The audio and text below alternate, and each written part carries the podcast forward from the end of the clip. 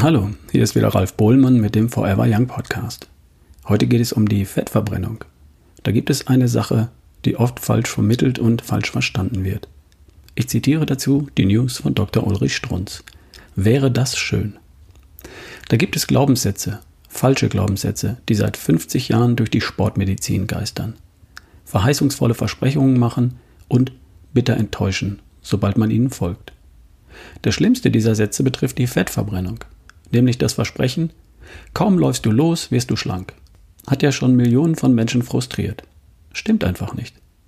Den falschen Glaubenssatz, ein ehernes Gesetz der deutschen Sportmedizin, findet sich sogar in dem derzeitigen Bestseller aus den USA von Professor Cordain, das Paleo-Prinzip. Dort lesen wir den vertrauten Unfug. Im Ruhezustand bezieht der Körper etwa 60 Prozent der benötigten Energie aus Fetten, der Rest stammt aus Kohlenhydraten. Bei einem geringen Grad an sportlicher Anstrengung 25% der aeroben Kapazität stellt Fett 80% der Energie für den Muskel bereit. Die restlichen 20% liefern Kohlenhydrate. Ach, wäre das schön, wenn das stimmen würde. Wir hätten nur schlanke Menschen, weil sie ja, laut Cordain, schon am Schreibtisch 60% der Energie aus der Fettzelle saugen würden. Sie würden am Schreibtisch schlank. Und auch beim langsamsten Joggen rapide Gewicht verlieren, durch angeblich 80% Fettverbrennung.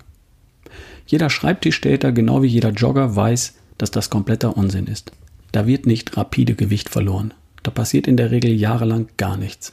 Wir messen.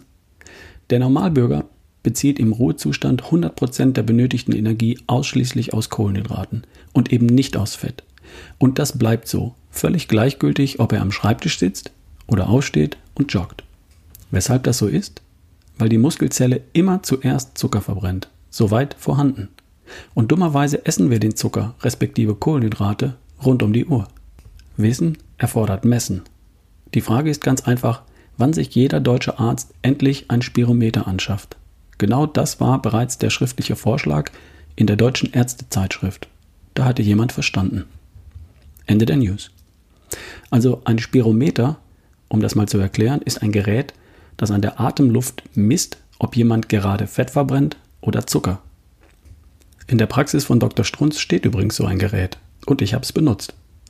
Also nochmal zur Erläuterung.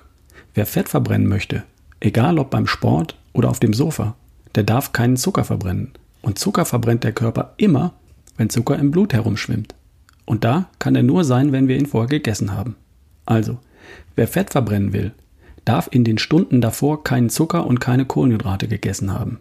Erst dann spielen so Dinge wie die Laufgeschwindigkeit oder die Herzfrequenz beim Sport überhaupt eine Rolle.